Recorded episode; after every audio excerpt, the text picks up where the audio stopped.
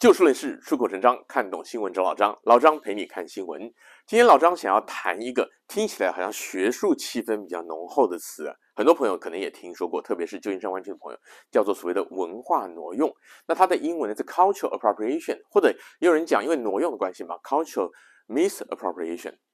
为什么要讲这么一个严肃的话题呢？其实呢，这个话头呢是一个算是呃，对于一般民众来讲算是一个趣闻吧。话说，在旧金山市 （City of San Francisco），他们的选务处啊，要求下一次选举的候选人呐、啊，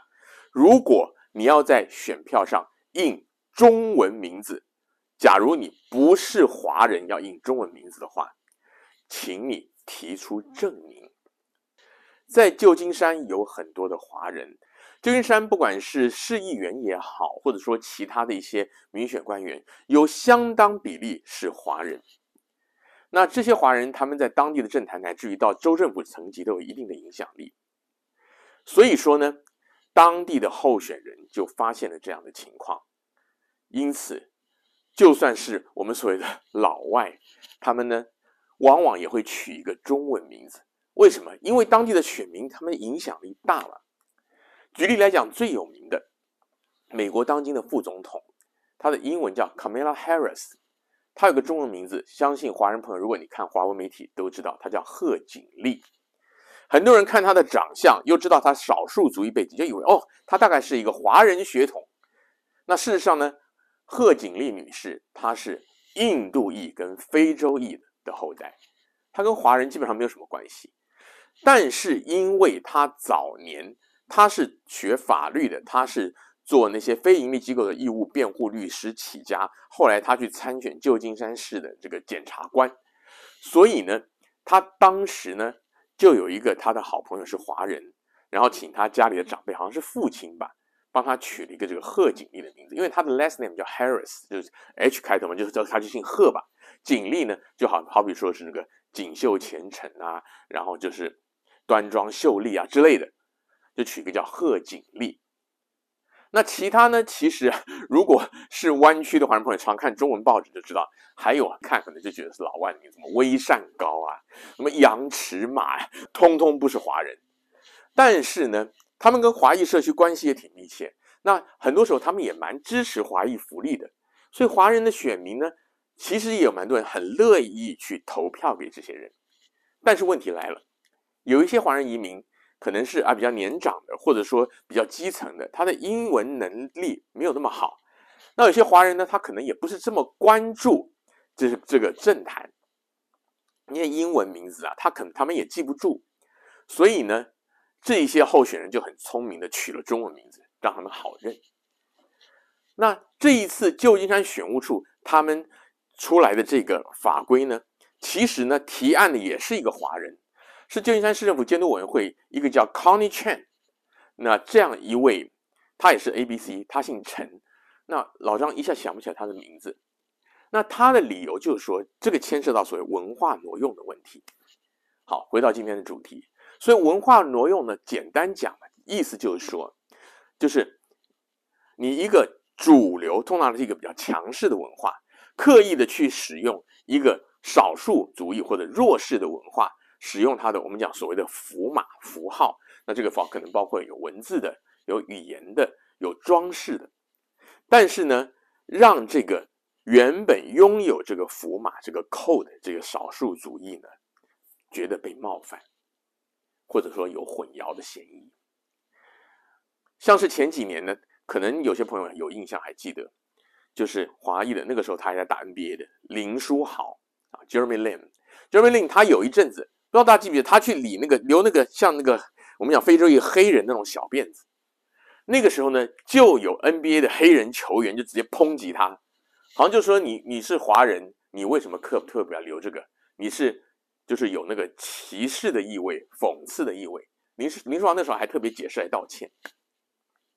所以说，像这种文化挪用的问题呢，其实就是出于主流的强势的文化，他们为了某些理由。而在早年，多半是为了逗趣、歧视的理由去挪用这个少数族裔的文化。例如说，很多朋友可能听过，以前有一个电影，就是有一个那个华人探长啊什么的，傅满洲。那那个时候呢，就是好像华人刻板印象就是像清朝一样，他戴瓜皮帽，留一个辫子，演起一个小眼睛，一个翘胡子。然后还有一个著名的音乐电影，那叫做《国王与我》，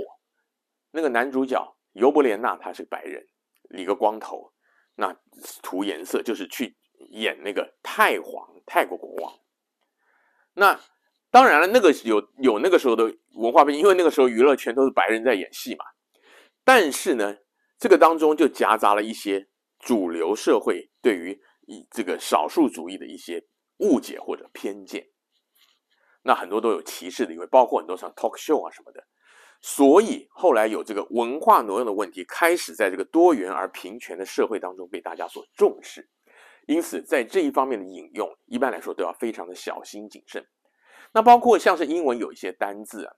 那大家可能也知道，例如说像是我们讲那个，我们现在都是很正正认，我们讲 African American，我们讲非裔美国人，我们不太会讲他们是黑人。那甚至还有更早期的一个单字 Negro，那个真的是歧视意味很重的单字。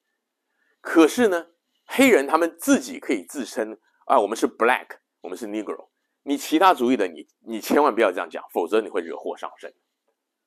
那。同样的道理，文化挪用这个东西，就是你自己可以用，用来讲自己，你拿来自嘲，没有人有意见。但你如果要去用别的主意的话，请你要小心。那回到旧金山这个选举，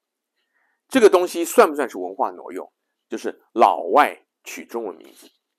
你从它的定义上来讲，可以说，因为它就是挪用了嘛。你不属于这个文化、这个背景、这个圈子的一份子，你挪用了他的语言、他的符号。可是老张觉得说，你挪用的原因是什么？大家要想清楚。就选举这件事情上来说，老张觉得这些政治人物，我们讲就是非华人政治人物，在一定程度上，他取一个中文名字，其实是给当地的华人方便。但是呢，有没有误导的嫌疑？坦白讲，也有，就像老张说的，很多人他可能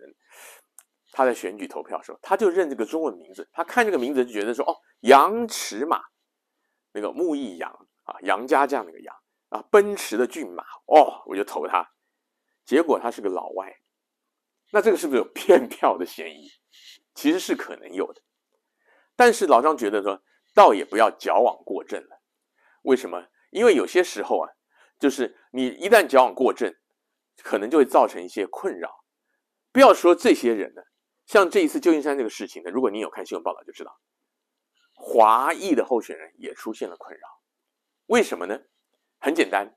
美国虽然说呢是一个很重视多元主义权益的地方，特别是我们加州我们湾区，很多的政府机构都尽可能呢，就是你只要你这个族裔的人口在一定的比例以上，他会提供你各样的语言服务。包括老张，现在老张在这个圣塔克拉县县政府，我我的我所属单位就是语言服务组，就是说，其实尤其在加州的主流社会也好，政坛也好，他们是很重视的。但是话又说回来，所有的官方的文件，我们写的呢都是以英文为准，所以说有一些华人，他的第二代、第三代、第四代，他来参政，那他有没有中文名字？有。他的爸妈、他的祖父母取的，可能寓意深远。老张就有认识一些 ABC 的朋友，美国出生的，他基本上他不会讲普通话，不会说国语，那他大字也不认识几个，但是呢，往往他们记得他们的名字，然后用他很蹩脚的、带有那个美国的口音，就是四声不清楚去念，他会讲。为什么？因为这很可能是他的长辈，他的，就是说父母亲、祖父母上面。耳提面命，你不可以忘记的。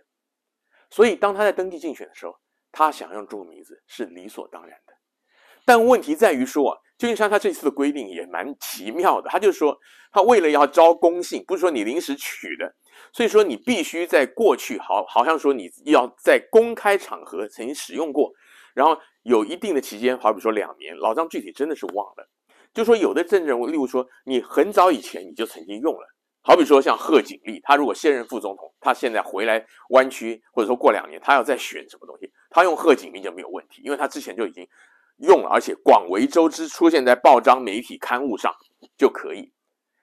那但是有的人呢，他就发现一个问题，例如说他同样是华裔的，他以前没有参选过，然后呢，他也不是在华人圈子里打滚的，所以说他很难证明他这个名字是真的是属于他的。有一个候选人，老张看到说，他就是想尽办法找了他三四十年前他结婚的喜帖，有中文有英文，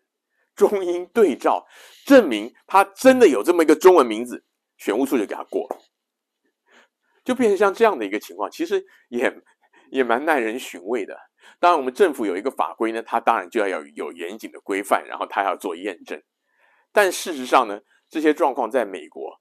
所以老张今天这个话题，可能你不是住在美国的，你是其他地方的华人朋友，你是两岸三地的，你可能不太会有这种感觉，因为你在台湾也好，在大陆也好，你官方就是中文嘛。你在香港也好呢，那它官方。文件有英文，但是官因为香港的它的官方的教育文书很多都是英文，所以香港的朋友你本来就大部分都具备着双语的能力，所以这个问题也不大。而且毕竟是华人为主流的社会，但在美国就出现这样问题。还有一个候选人，老张也是在报端看到的，就是说他是第一代移民哦，他不是 ABC，他是中国大陆来的，可是他平常用的名字他就是用他的汉语拼音，然后呢，他没有取英文名字。附带一提就是，其实咱们华人呢都蛮。愿意去融入外国社会，所以我们到国外的时候都会取一个当地语文的名字。例如说，老张，老张的本名的最后一个字是彬嘛，所以我的英文名叫 Benny。我 officially 我的证件上我写的就是 Benny。为什么？因为这样子我们会觉得说这样老外他容易叫嘛，然后也容易融入社会嘛。那同样，老张也有朋友，他去过日本啊什么，他取日文名字，日文名字那。他像老老张有个有一个朋友叫做什么 Naniko，还有一个朋友叫什么 Yuki，就是我觉得我们华人都很贴心的，到国外去适应不同的话，就会取当地的名字。那直到近十多年来，中国崛起了，那中国大陆的政府官员啊、领导，还有一些各行各业的名人，开始在全世界媒体所广为报道、重视了，大家才发现说，中国大陆那边的习惯是直接用拼音的，像。像是之前老张还记得那时候胡锦涛当上国家主席时候，英文的媒体那时候对他不熟悉，还有那种谐音梗的所谓的 Who's Who，谁是胡啊？然后后来到胡锦涛、习近平，大家都知道。那那位呢，第一代移民的华人的候选人呢，他的状况就跟老张老张提的，所有的官方文书文件，他全是写英文。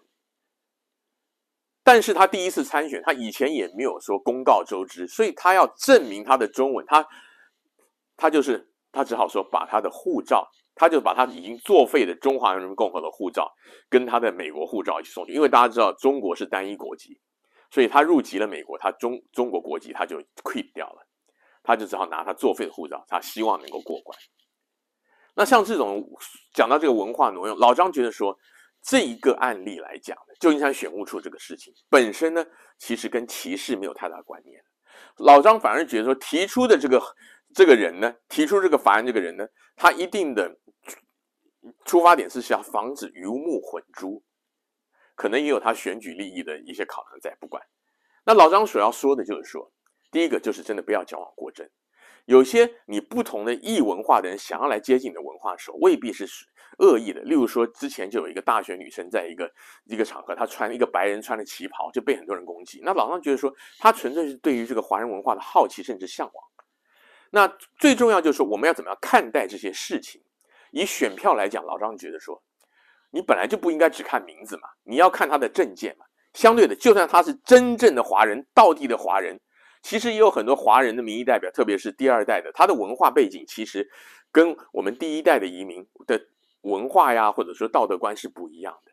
与其你看他的姓名、看他的长相、看他的肤色，倒不如看这个人他的政见、他的理想是不是真的跟您一致，他的权益是不是跟您一致，这才是最重要的。今天节目时间又到了，欢迎您下次继续找就事论事、出口成章的老张陪您一起看新闻，也祝您圣诞佳节愉快。